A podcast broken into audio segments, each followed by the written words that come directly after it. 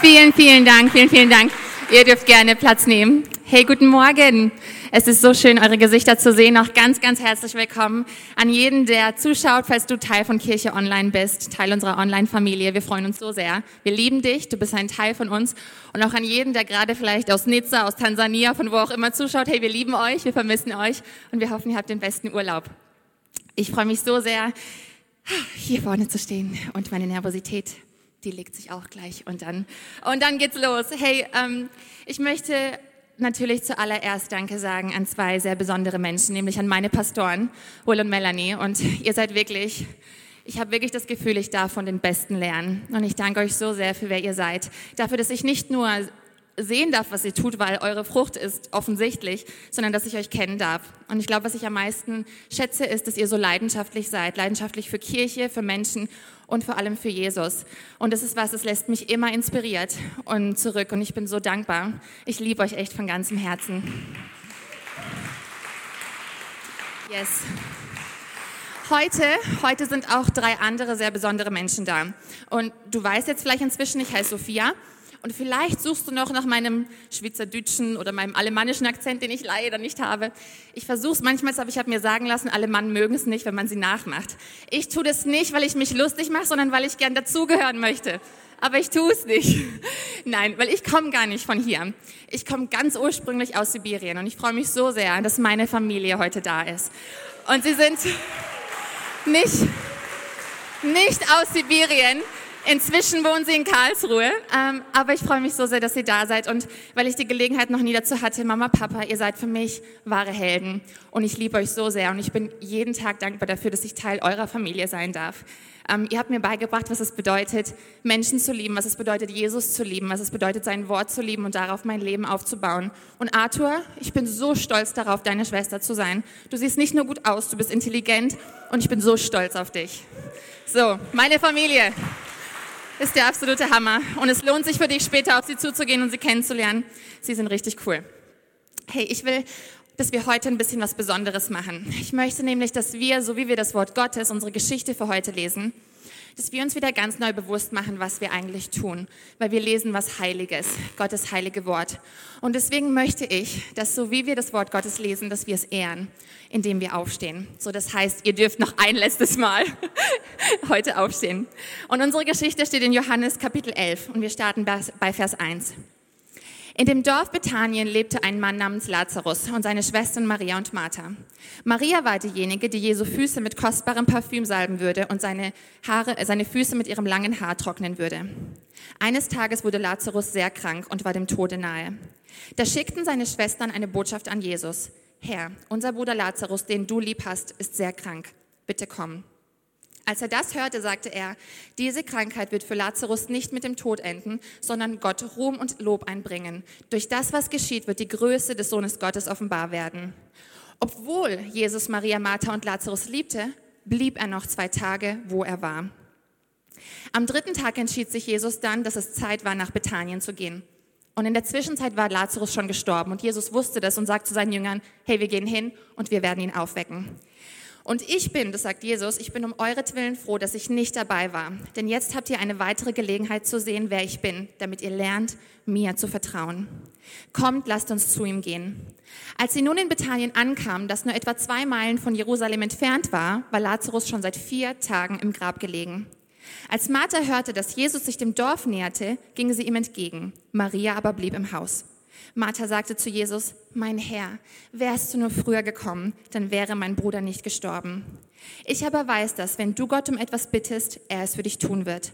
Jesus sagte zu ihr, dein Bruder wird auferstehen und leben. Sie antwortete, ja, ich weiß, dass er mit allen anderen am Tag der Auferstehung, also wenn die Welt zu Ende geht, dass er dann auferstehen wird. Martha, Martha, sagte Jesus, bis dahin brauchst du nicht zu warten. Ich bin die Auferstehung und ich bin das ewige Leben.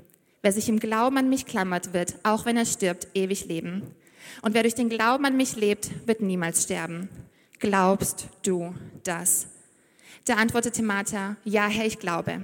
Ich habe immer geglaubt, dass du der Gesalbte bist, der Sohn Gottes, der für uns in die Welt gekommen ist. Und wir überspringen wieder ein paar Verse, aber was passiert ist, Martha holt ihre Schwester und sie gehen mit Jesus zum Grab. Da kam Jesus mit großer Erregung zu dem Grab, einer Höhle, über deren Eingang ein Stein gelegt war. Jesus sagte zu ihnen, rollt den Stein weg. Da sagte Martha, aber Herr, er ist doch schon seit vier Tagen tot und jetzt verwest sein Körper schon. Jesus sah sie an und sagte, habe ich dir nicht gesagt, dass du, wenn du an mich glaubst, sehen wirst, wie Gott seine Macht offenbart? Da wälzten sie den schweren Stein weg. Jesus blickte in den Himmel und sagte, Vater, ich danke dir, dass du mein Gebet erhört hast. Denn du hörst auf jedes Wort, das ich rede. Damit nun die, die hier mit mir stehen, sehen, dass du mich als deinen Boten auf die Erde gesandt hast, werde ich die Macht, die du mir gegeben hast, einsetzen. Da rief Jesus mit lauter Stimme in Vollmacht, Lazarus, komm aus der Gruft. Dann humpelte Lazarus, der vier Tage zuvor gestorben war, vor allen Augen langsam heraus. Er hatte immer noch die Grabtücher fest um Hände und Füße gewickelt und sein Gesicht bedeckt. Jesus sagte zu ihnen, wickelt ihn aus und lasst ihn los. Von diesem Tag an glaubten viele von denen, die Maria besucht hatten, an ihn, denn sie hatten dieses erstaunliche Wunder mit ihren eigenen Augen gesehen. Lasst uns zusammen beten. Oh Jesus, ich danke dir für dein Wort, Herr. Ich danke dir dafür, dass du uns heute begegnen wirst. Heiliger Geist, ich danke dir dafür, dass du jetzt hier anwesend bist und dass du bereit bist, Glauben zu schenken, dass du bereit bist, Zuversicht und Hoffnung zu schenken. Und Herr, wir danken dir dafür, dass du uns dein Wort jetzt offenbarst und offenlegst, dass wir es lesen können, Vater. Und wir danken dir dafür, dass du kommst und tust, was nur du tun kannst. In Jesu Namen. Amen. Amen. Hey, vielen Dank, dass ihr das mit mir gemacht habt. Ihr dürft gerne Platz nehmen. Ich durfte bereits mehrere Male nach Israel reisen und ich liebe Israel. Israel ist wirklich ein sehr, sehr besonderes Land für mich, auch für Christen prinzipiell.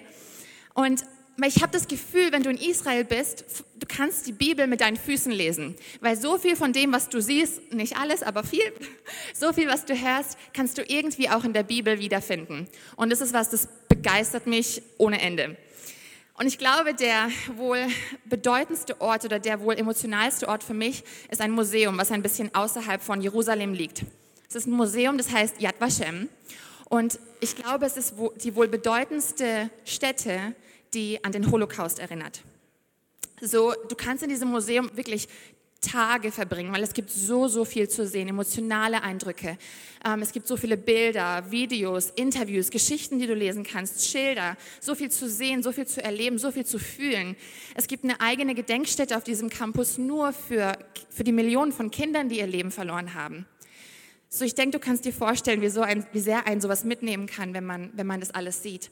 Und ich glaube, was mich am meisten in meinem Kopf einfach so schwierig war zu fassen, ist, das war so ein großes Leid, was dieses Land, was seine Bürger erlebt haben. Und in genau dem Land steht diese Gedenkstätte und erinnert an das, was damals geschehen ist, zu so einer dunklen Zeit in unserer Menschheitsgeschichte. Und ich glaube, der wohl emotionalste Ort für mich war, ähm, ist, wenn du das Museum verlässt. Und wenn du, wenn du das Museum durchgehst, musst du offensichtlich durch den Ausgang gehen. Und der Ausgang ist ein riesiges steinerne Tor. Also ich glaube, da passen mehrere Busse gleichzeitig durch. Das ist riesengroß.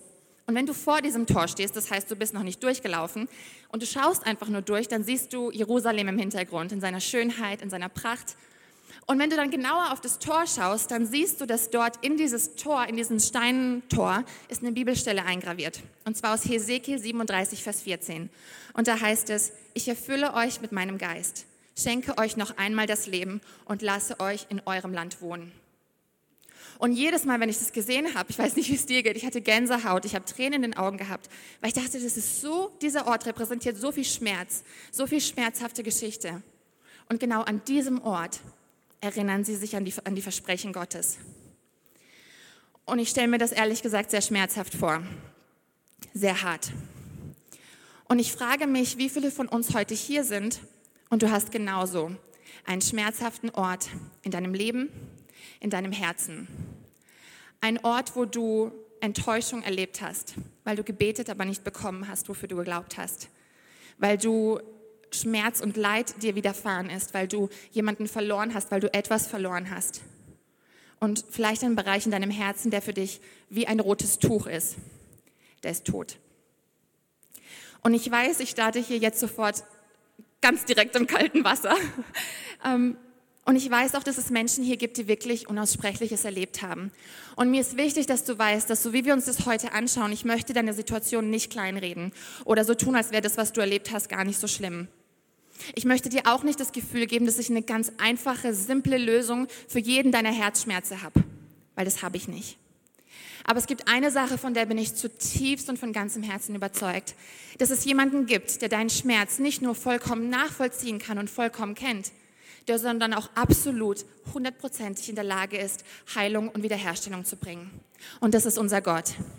Und wir sind eine Kirche und wir glauben an einen Gott, der alle Allmacht hat, der, der über allem steht, der alles geschaffen hat, was du siehst und kennst. Und trotzdem hat er sich entschieden, für einen kurzen Moment seine Gottheit abzulegen und Mensch zu werden. Damit du und damit ich, damit wir heute sehen können, wer er wirklich ist und was sein Herz ist.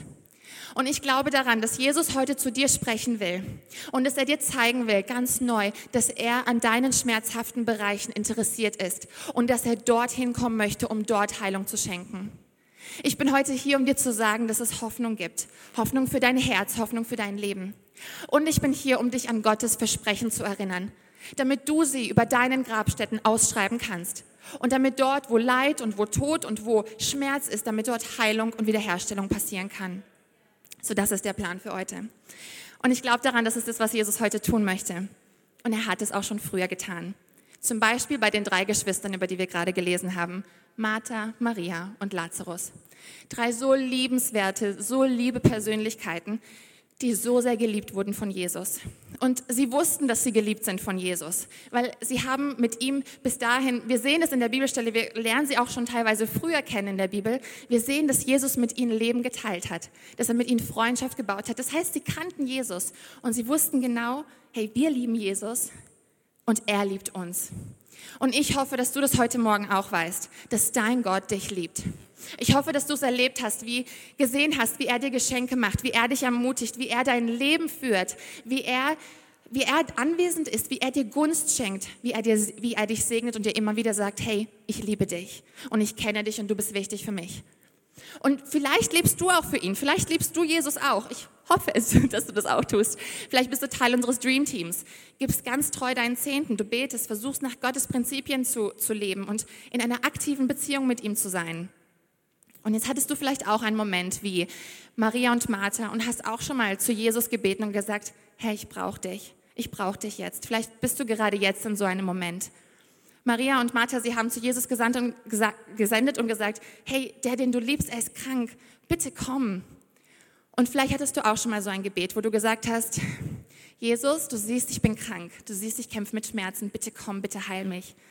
Jesus, du siehst, ich bin am Ende meiner Weisheit, ich bin an meinen Limits, wenn es um meine Finanzen geht, wenn es um meine Kinder geht. Jesus, bitte komm, bitte, bitte hilf mir. So wie du bisher anwesend brauchst, so brauche ich dich jetzt. Jesus, du siehst die, die Sache mit meinen Prüfungen, du siehst, wie es bei mir auf der Arbeit los ist. Herr, du siehst, dass ich mit Depressionen kämpfe. Bitte komm. Und du hast es gebetet und du hast vielleicht gesehen und hast vielleicht gespürt und gemerkt, nichts. Kannst du dir die Enttäuschung vorstellen, die Martha hatte, als sie nach Jesus sendet und er kommt nicht? Also ich kann mir die Enttäuschung sehr, sehr gut vorstellen, die Martha da gehabt hat. Und wir lesen hier, und es ist so interessant, in Vers, ab Vers 5 wieder. Obwohl Jesus Maria, Martha und Lazarus liebte, blieb er noch zwei Tage, wo er war. Schließlich am dritten Tag sagte er zu seinen Jüngern, kommt, es ist Zeit, dass wir nach Bethanien gehen. Und ich bin um euretwillen froh, Vers 15, dass ich nicht dabei war, denn jetzt habt ihr eine weitere Gelegenheit zu sehen, wer ich bin, damit ihr lernt, mir zu vertrauen. Kommt, lasst uns zu ihm gehen. Und ich weiß nicht, wie es dir geht, aber wenn ich Martha gewesen wäre und ich hätte das gehört, meine Frage wäre wahrscheinlich gewesen, Entschuldigung, du, du hast gerade mitbekommen, dass mein Bruder gestorben ist, gell? Wie kannst du jetzt an diesem Moment von Vertrauen reden? Und wir bekommen so einen wichtigen Hinweis, weil Lazarus war schon drei Tage tot. Weil es gibt diesen jüdischen Brauch und der sagt, ähm, sie gehen davon aus, dass ein Mensch erst mit dem dritten Tag wirklich tot ist. Natürlich, offensichtlich bist du schon davor tot, aber erst mit dem dritten Tag bist du wirklich tot. Weil du könntest ja an Tag Nummer eins oder zwei auferstehen, aber ab Tag drei ist halt Zug abgefahren. Das war's. Und Jesus lässt sich tatsächlich Zeit. Er kommt nicht an Tag 1 und auch nicht an Tag 2, wo man eventuell noch hoffen könnte, dass was passiert. Nee, er kommt, als alles vorbei war, als Lazarus wirklich tot war und alle Hoffnung dahin, dass noch überhaupt irgendwas passieren könnte. Er hat sich einfach Zeit gelassen. Zumindest scheint es so. Weil hast du schon mal gemerkt, Jesus hat nicht unseren Zeitplan. Oh, das kann so frustrierend sein, gell? Jesus hat nicht unseren Zeitplan. Und weißt du, er hat sich nie abhängig gemacht von unseren Vorstellungen, von unseren Systemen, von der Art, wie wir denken, dass die richtige Zeit ist. Jesus richtet sich nicht nach Zeit. Aber weißt du was? Zeit richtet sich nach ihm. Und der richtige Zeitpunkt ist dann gekommen, wenn Jesus kommt.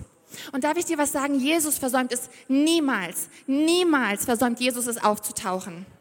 Und deswegen, ich will dich ermutigen, wenn du denkst, meine Geschichte ist schon vorbei, deine Ehe ist zerbrochen und du denkst, die kann man nicht mehr retten, da ist zu viel schiefgegangen. Wenn du denkst, mein Job ist eigentlich schon verloren, meine Kinder haben sich für ein Leben entschieden, aus dem sie so nicht mehr heil rauskommen werden, selbst wenn sie es wollen. Gefühlt müsste ich im Lotto gewinnen, damit meine finanziellen Probleme sich wieder lösen können. Oder vielleicht denkst du, meine Vergangenheit und meine Sünde ist zu groß, als dass Jesus mich gebrauchen kann. Dann möchte ich dir eins sagen, solange du atmest, ist Jesus nicht fertig mit dir. Und solange du atmest, bist du kein hoffnungsloser Fall für Jesus. Und ich will dich ermutigen, wenn Jesus sich eins in den Kopf gesetzt hat, oh, er wird es auf jeden Fall zur Vollendung bringen. Und das möchte ich dir heute zusprechen. Aber was tun wir? Was sollen wir tun, wenn Gottes Zeitplan anders aussieht als mein Zeitplan? Wie gehe ich damit richtig um? Indem du vertraust. Indem du vertraust, weil unsere Aufgabe ist Vertrauen. Es ist Gottes Aufgabe, das Ergebnis zu bringen. Deine und meine Aufgabe ist zu vertrauen. Vertrauen worin? Die Bibel ist voller Verheißungen. Sie ist voller Versprechungen, die Gott dir macht. Such sie dir raus und klammere dich an sie, so wie du vorwärts gehst im Leben. Ich habe ein paar Beispiele für dich. Römer 8, 28. Wir wissen, dass alles, was geschieht, uns zum Guten dient, weil wir Jesus kennen. In Jesaja 41, Vers 10 heißt es, dass wir uns nicht fürchten brauchen. Ich, ich, bin mit dir, weiche nicht, denn ich bin dein Gott. Ich stärke dich, ich helfe dir auch. Ich halte dich durch die rechte Hand meiner Gerechtigkeit. Ich bin mir ziemlich sicher, 90 Prozent mindestens kennen Psalm 23, Vers 1. Der Herr ist mein Hirte. Mir wird nichts mangeln. Oder in Jesaja 53, wo es heißt, dass Jesus um unsere Zwillen zerschlagen wurde, dass wir durch ihn heil gemacht sind, dass wir durch seine Wunden geheilt sind. Erinnere dich an diese Bibelstellen, so wie du vorwärts gehst im Leben. Aber die Frage bleibt, glaubst du das? Das ist übrigens heute auch der Titel meiner Predigt. Glaubst du das? Weil ich glaube, dass das der Schlüssel ist. Dein Glaube. Dein Vertrauen in deinen Gott.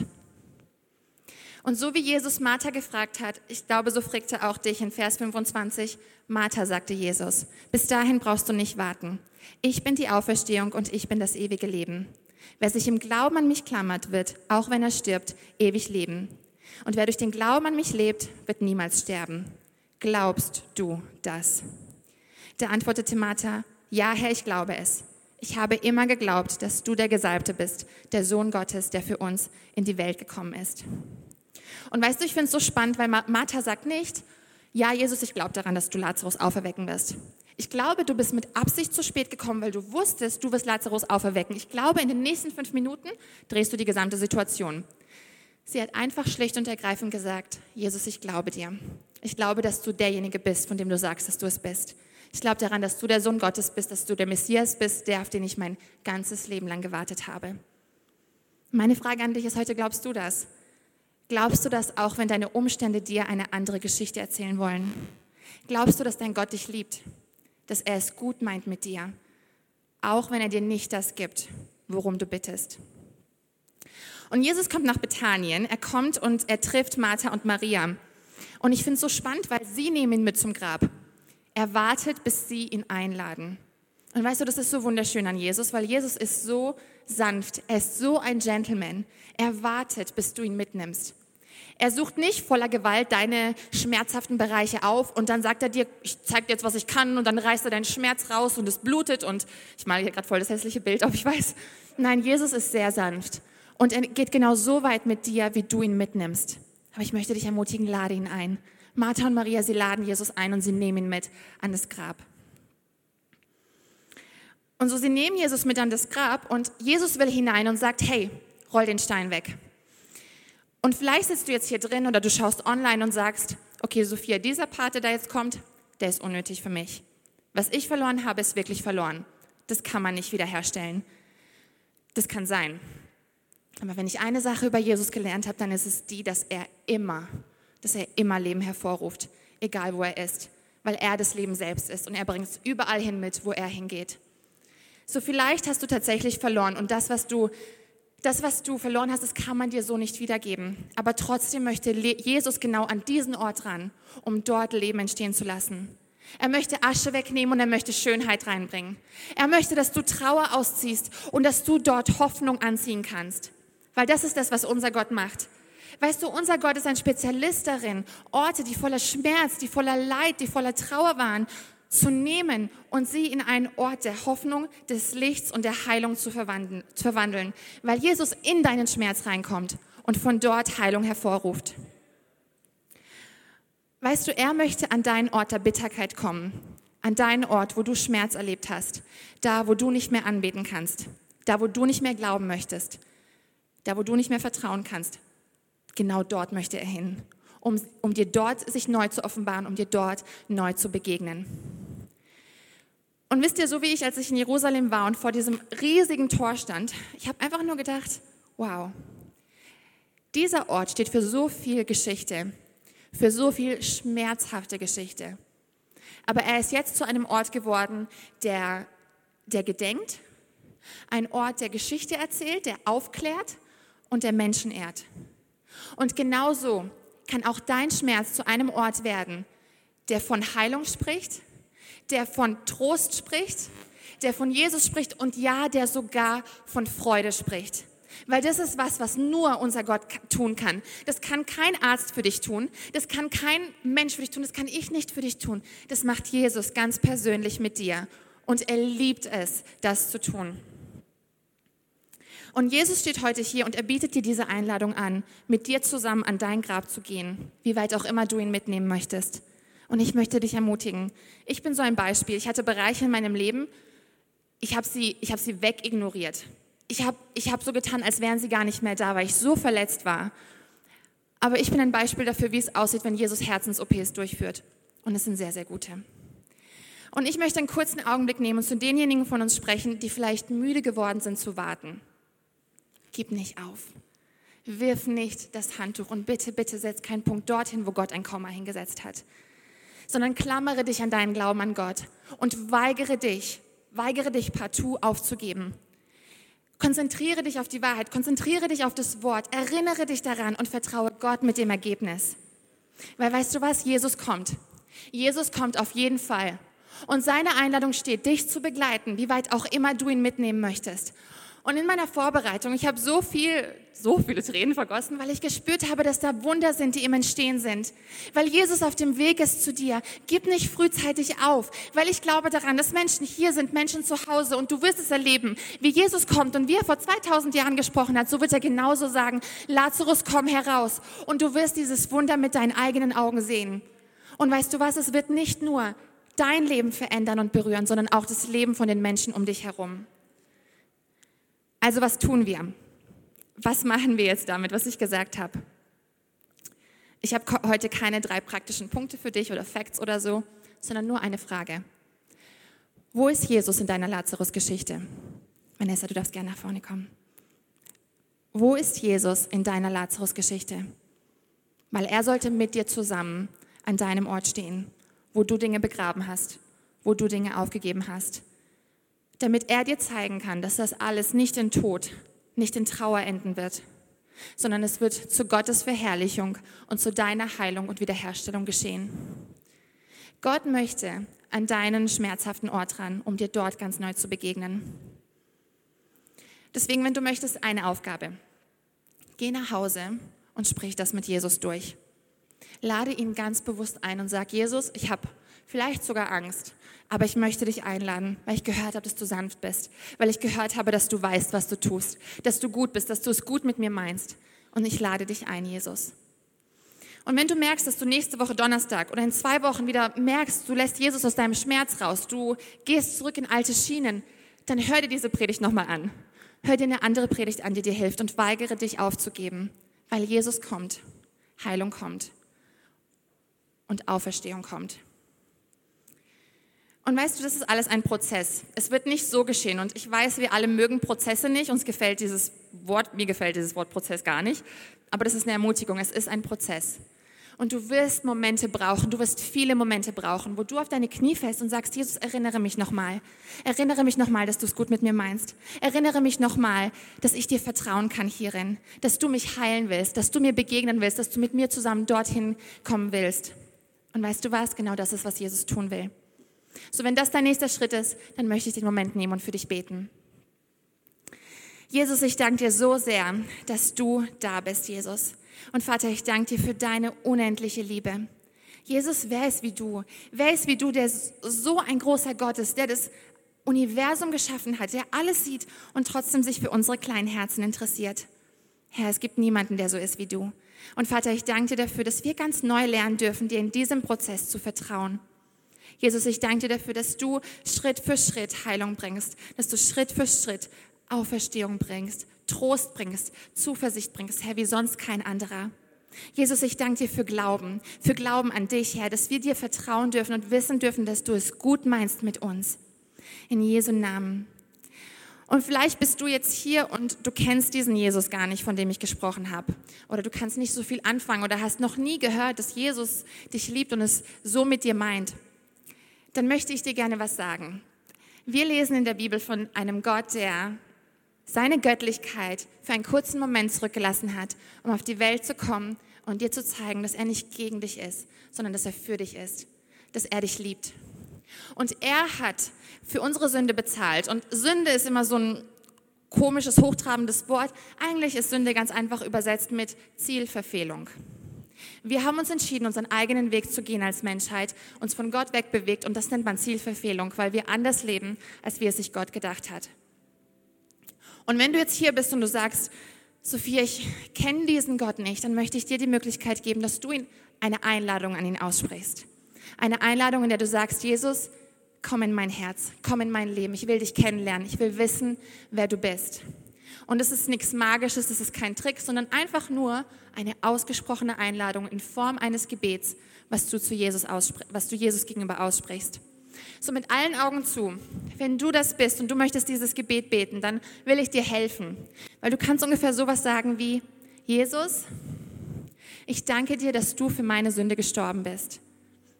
Ich danke dir, dass du mich kennst, dass du mich liebst und dass du interessiert bist an meinem Leben. Jesus, von heute an will ich mit dir gehen. Ich will dich kennenlernen. Ich will, dass du Teil meines Lebens bist. Ich möchte dein Kind sein. In Jesu Namen. Amen. Amen. Und hey, wenn du diese Entscheidung zum ersten Mal getroffen hast, herzlichen Glückwunsch. Es ist die beste Entscheidung, die du treffen kannst. Hey, ich gratuliere dir.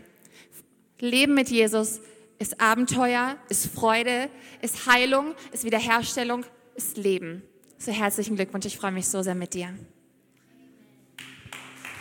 Okay, kommt rein. Three, four, bridge. One, two.